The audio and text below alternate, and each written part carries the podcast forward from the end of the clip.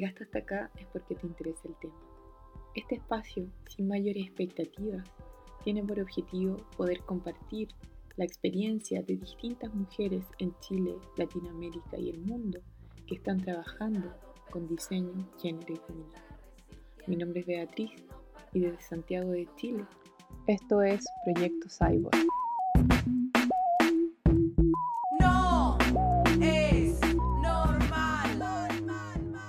Debo ser súper honesta en este primer capítulo. Eh, nunca me había planteado la idea de poder hacer un podcast, pero creo que me movió la necesidad de poder compartir muchas de las experiencias que me ha tocado vivir junto a otras mujeres respecto a trabajar en diseño y conocer otros proyectos de mujeres que están trabajando en diseño con género y feminismo alrededor del mundo.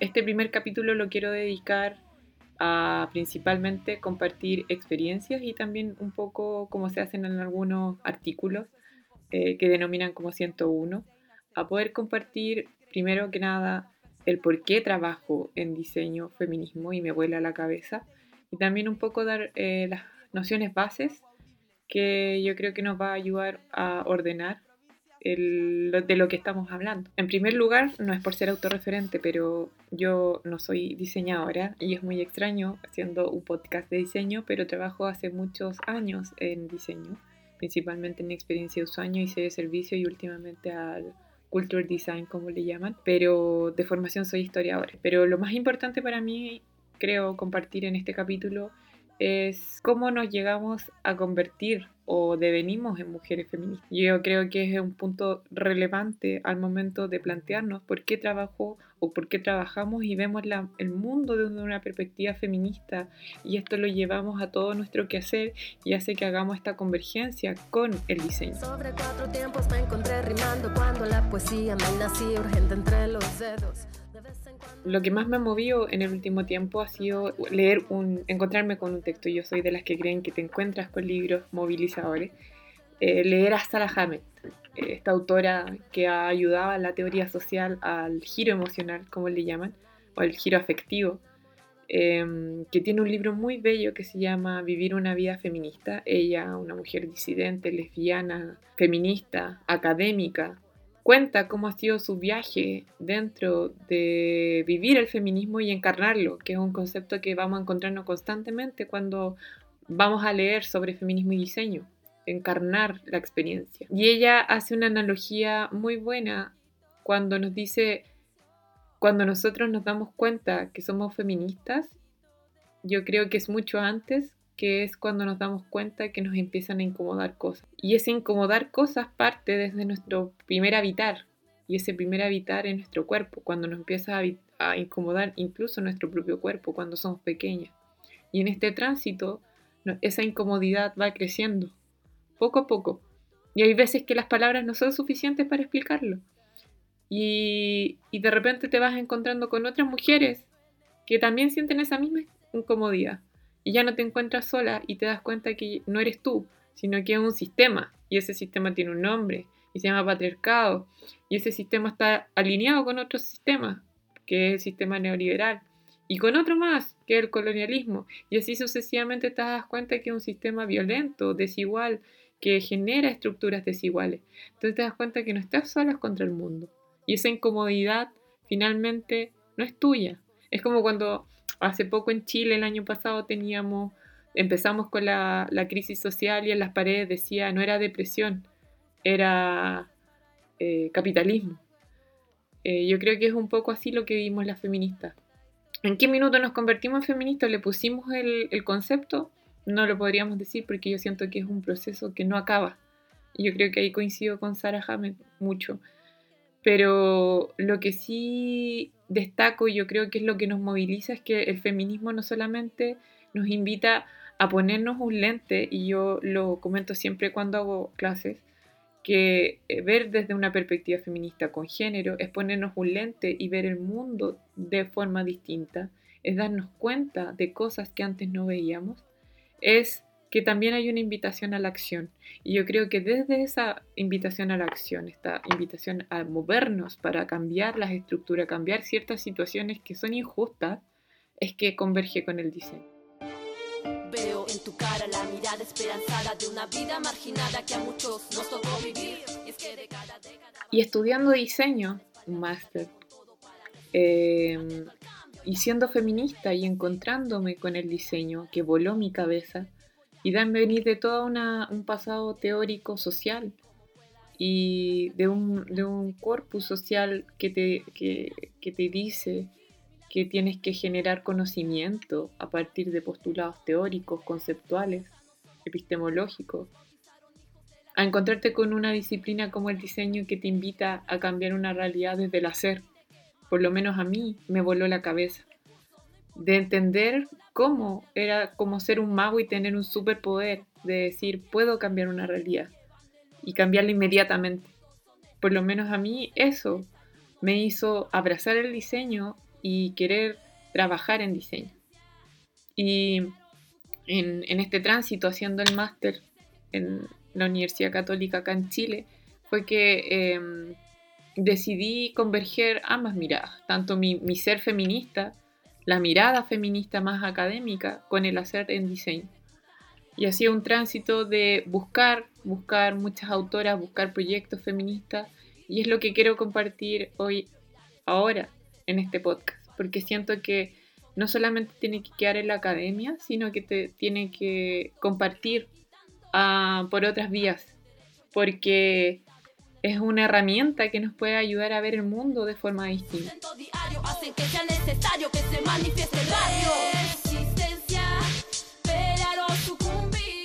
Bueno, pero ¿qué hablamos cuando hablamos de diseño, género y feminismo?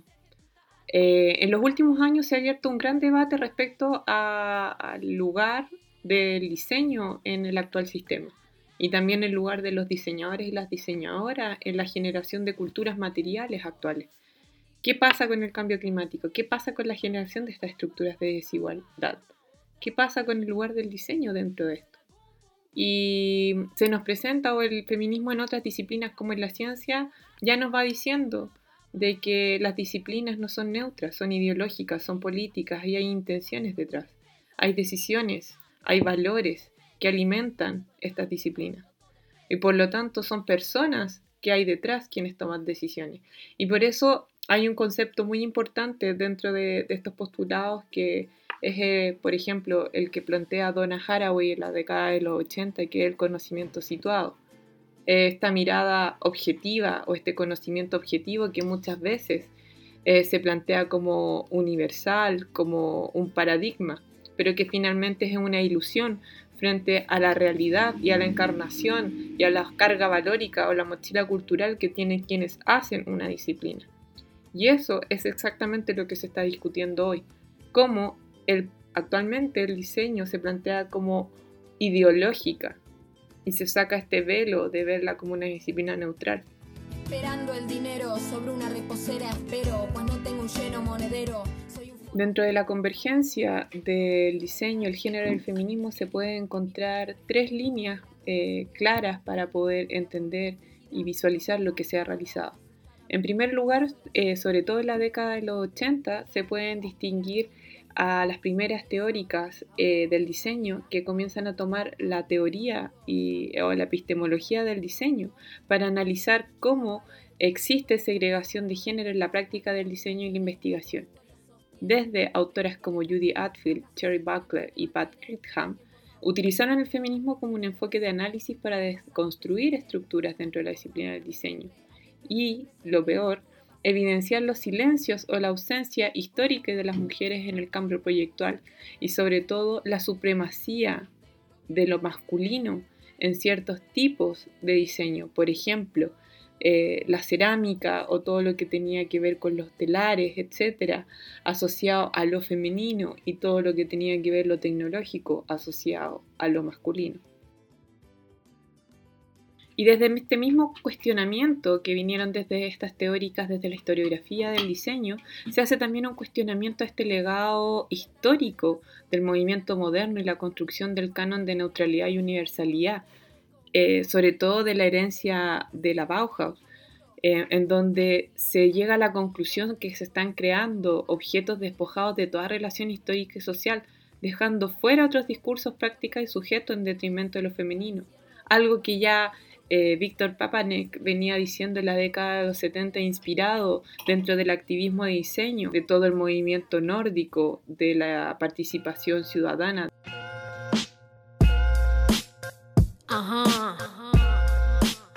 Rebecca Lane. Una segunda línea súper interesante es la que em, tiene un objetivo político más claro y más directo, que tiene que ver con las intervenciones de diseño que encarnan una política directa de intervención o una intención de em, ser parte de la acción para intervenir órdenes sociales, disputando, desafiando, problematizando las relaciones de poder dominante. Y se destaca enormemente el trabajo de la diseñadora brasileña eh, Luisa eh, Prado de O'Martins, la súper recomiendo, sigan su trabajo, y ella postula, por ejemplo, el diseño especulativo feminista.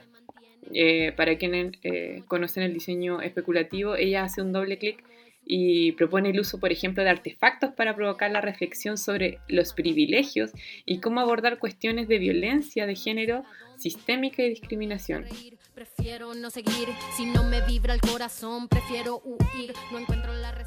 Y ya un tercer grupo que es el que conozco más, con el que he trabajado más, eh, desde la experiencia de usuario, son quienes usan el lente o la crítica feminista para integrar los valores feministas en la generación de nuevos enfoques de diseño.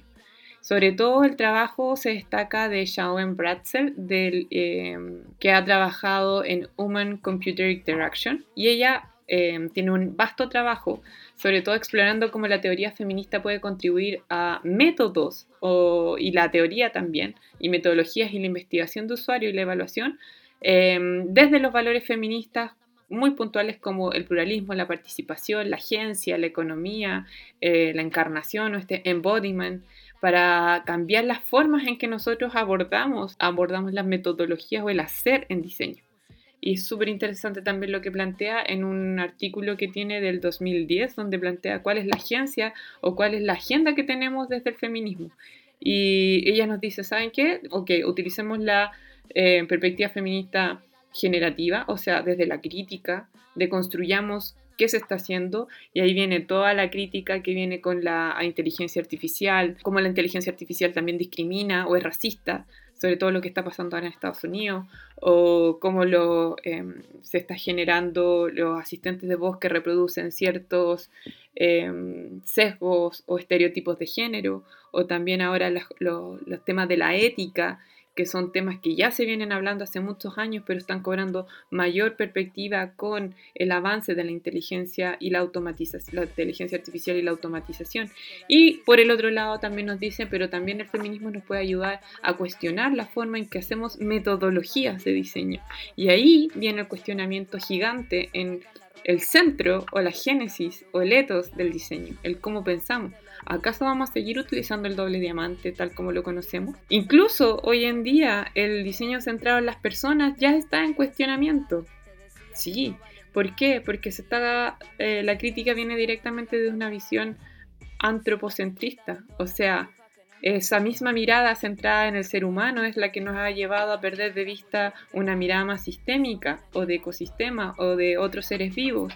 Em, que nos llevaba al desastre ecológico que tenemos ahora. Hay un artículo muy bueno eh, sobre diseñando para las abejas que también nos hace cuestionarnos cómo también tenemos que pensar otras formas y también el diseño de transiciones, cómo podemos generar eh, nuevas formas de hacer estos cambios o mirar mucho más allá de una mirada al ser humano paradigma patriarcal nos mata y dispone que seamos vistas como cosas. Uruguay natural con violencia de macho naturalizada. bondadoso, muerte a tu cliché. Y también es súper interesante lo que se está haciendo o utilizando la epistemología o el, eh, el feminismo para poder pensar futuro. Y es lo que se está usando, por ejemplo, en algunos laboratorios de futuro, como lo que interesante que está haciendo Laura Forlano en Illinois, en la Universidad de Illinois y cómo también se está, lo mismo que está haciendo o lo que veíamos que hace eh, Luisa de Oprado, em, respecto a cómo utilizar el feminismo o utilizar esta mirada crítica que nos ayuda a despojarnos de todos estos patrones o estructuras que nos podrían ayudar a mirar futuros distintos, futuros justos, sin toda la carga cultural que tenemos hoy. Eso también es súper interesante y se está utilizando en laboratorios de futuro para generar lo que se llama innovación social.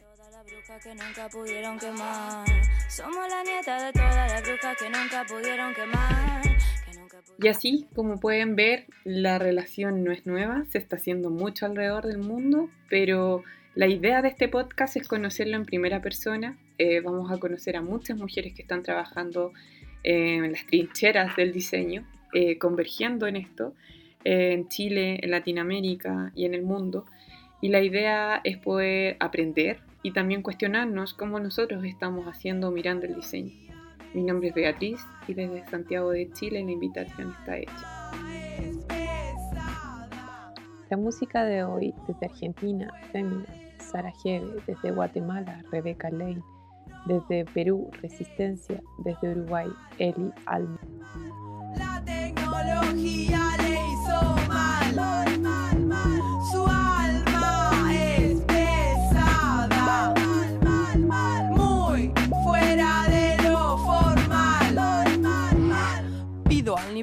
Que doy, por eso es imposible. Deseo es deseo mientras sea inaccesible. La historia es increíble. Hay tantas personas como verdades, el nuevo muro es irrompible. Poco